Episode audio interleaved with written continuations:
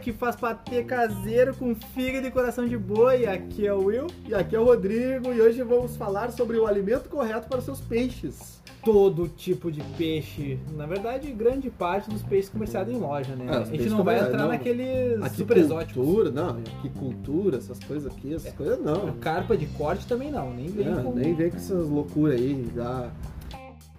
Rações em flocos, ração em grânulo, liofilizada. congeladas, alimentos vivos.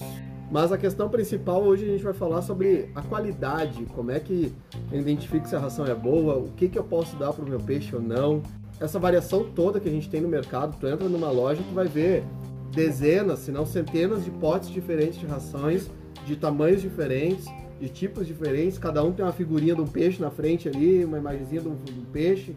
Qual que é a melhor ração? Por que, que aquela raçãozinha que custa R$ reais é muito pior do que a raçãozinha que custa 20. Tem um porquê disso tudo. Vamos começar com um exemplo básico. A ração mais comercializada hoje em dia para aquários é a ração flocada. E a gente tem muita variedade de ração flocada. Tem da própria Alcon, temos da Cera, temos da JBL, temos da Tetra. Basicamente toda a empresa de rações ela Ah, se a começa gente for botar, for botar as marcas aí, nós temos. Acho que hoje no mercado nacional, pelo menos, falar de água doce, porque marinho às vezes tem uma variedade um pouquinho maior, Sim. né? Mas, se for botar aí, JBL, Cera, Tetra, Alcon, Tropical, Poitara, Nutricon, temos uma variedade, uma gama grande de tipos de rações e cada uma dessas marcas tem uma variedade grande entre elas próprias. E como que eu vou saber diferenciar qual é uma ração boa, qual é uma ração ruim? O que, que é o principal aspecto que eu tenho que ver para se essa ração é uma ração de qualidade? Acho que tudo começa na composição da ração. Tu vai pegar uma ração. é, hoje as rações nacionais, infelizmente, não tem uma qualidade que chega próximo às rações importadas, principalmente as grandes rações como cera e JBL. A cera, ela tem um desenvolvimento de matéria-prima muito forte, a matéria-prima dela é de excelente qualidade, algo que eu acho que para o mercado nacional, se fossem fazer com uma matéria-prima tão grande assim, tão de qualidade como as importadas, o preço ficaria muito mais caro do que as importadas. Então, um dos motivos pela Nacional fazer uma ração às vezes com uma qualidade um pouco inferior, se não muito, dependendo da marca, é porque encareceria muito a ração. É, a culpa não é basicamente do mercado nacional, dos produtores nacionais de ração, mas sim das leis que abrangem impostos que são muito altos para esse tipo de produção. Não, porque a gente não pode acreditar que às vezes a, a empresa, a fábrica vai agir de má fé, não, vou fazer uma ração ruim Exato. porque eu vou fazer uma ração ruim. Não, É porque eles não conseguem. é porque encareceria absurdamente eles fazer, fazer uma matéria-prima de muita qualidade sem ter esse, esse recurso, né? Tendo que importar materiais, principalmente Exatamente. Tu pega rações da cera que os caras usam salmão, eles usam peixes de uma qualidade absurda para fazer a, a ração deles. Algo que aqui no Brasil a gente vai usar o quê? Tilápia? Vai usar. Então, Lambari. né? São rações diferentes, com qualidades diferentes. Uma coisa que eu vou, vou alertar sempre, pessoal. Primeira dica quanto à ração. Observa a composição base dela. A composição dela diz muito do que ela vai passar para o teu peixe. Se tu tem um peixe carnívoro, o que, que esse peixe come na natureza? Provavelmente ele vai ser um predador, onde ele vai se alimentar de outros peixes, de insetos, de algumas coisas que ele encontra às vezes trazidas pelo rio, né? Uma coisa ou outra. Então, a alimentação desse peixe, ele tem que ser muito parecida com o que ele encontra na natureza. O que tem que estar no rótulo desse produto, na composição dele, tem que estar sido muito parecido com o que ele encontra na natureza. Até hoje eu nunca vi peixe comer batata, cana de açúcar, farelo de aveia, né? Aquelas coisas tudo que a gente vê em rações que às vezes eles têm que colocar isso para dar um volume maior na ração para baratear o custo. Essa regra, ela não vale apenas para ração flocada, viu, pessoal? Todo tipo de ração, para toda a fauna, tem que ser observado isso.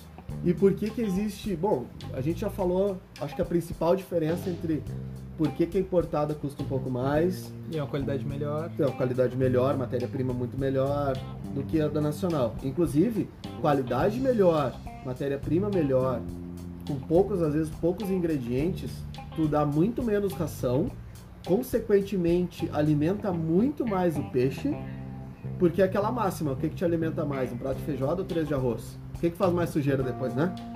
A questão toda tá na quantidade versus a qualidade da ração. O que você vai dar pro seu peixe, seu peixe vai ficar mais nutrido, vai ficar mais colorido, vai ficar melhor. E agora, uma pergunta.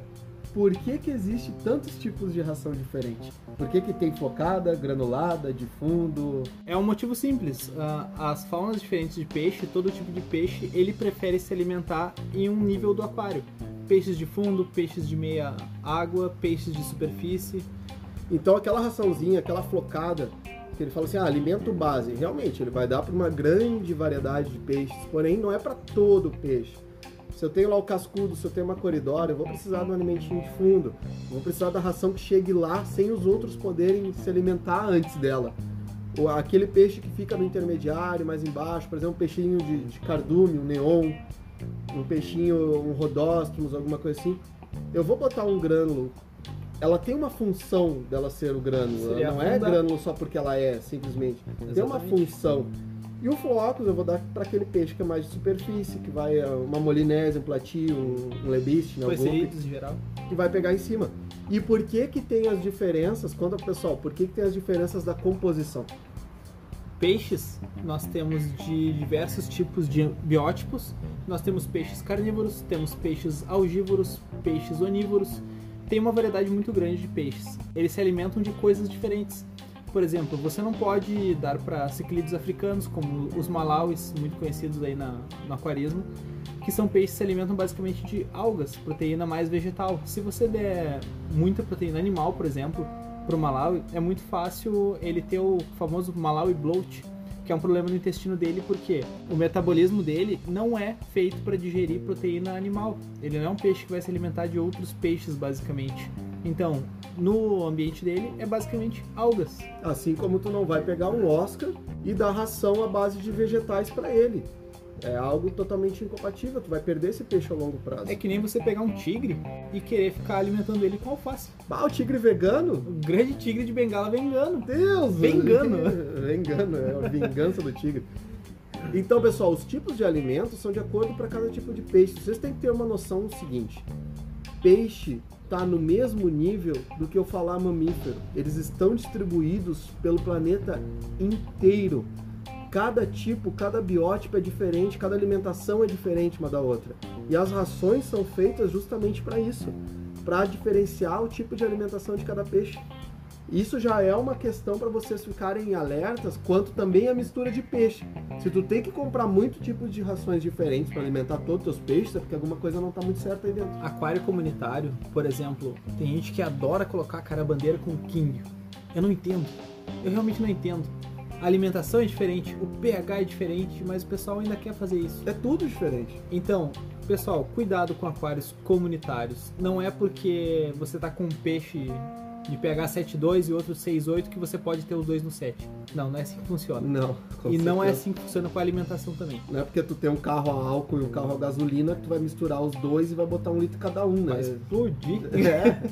Tá errado, não vai dar Então, pra- uma coisa importante sobre alimentação, vocês têm que cuidar peixes que comam basicamente no mesmo biótipo, que se alimentem das mesmas coisas para evitar uma grande mistura de rações. Então, aquela coisa também cai por terra. Se, eh, diversifico aqui em seis tipos de rações diferentes para o meu peixe. Pessoal, você pode manter um peixe 20 anos comendo a mesma ração, se ela for adequada para aquele biótipo de peixe. Exatamente. No rio, vocês veem por acaso, ah não, hoje eu comi um camarão, amanhã eu vou comer um outro peixe que tá passando ali. Não. O peixe ele se alimenta basicamente sempre daquele mesmo quadro de alimentação. E agora a gente entra naquela sessão que todo mundo gosta. A sessão que gambiarra é coisa de. Né? Enfim.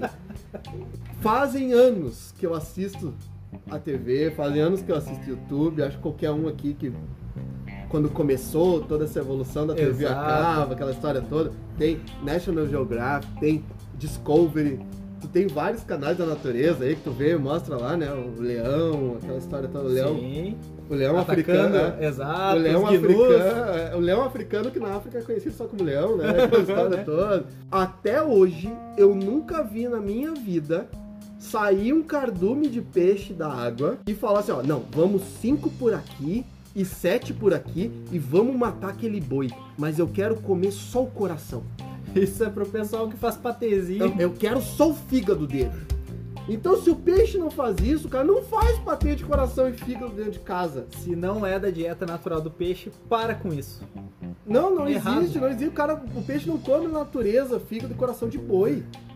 Pelo amor de Deus, onde é que ele encontra isso? Não tem, a não ser casos. A, a travessia do boi, né? É, ele vai atravessar casos extremos. e o assim. cardume de neon ataca ele, né? É, não, Direto é- no fígado. é realmente, porque lá onde nascem os discos, né? Lá nos Sim. igarapés, os discos selvagens, primitivos. Exato, os Heckel. É, desde os tempos das cavernas lá tinha um homem que ia lá e alimentava todo dia eles com fígado e coração de boi. Então por isso que Não, tem que fazer o patê. Mas ele, fazia patê, né? Ele Fazia não dava patê. inteiro, ele tocava o fígado inteiro, ele. Exa- Não, não, sempre raspadinho. Exatamente. Não tem lógica, não tem lógica, meu querido.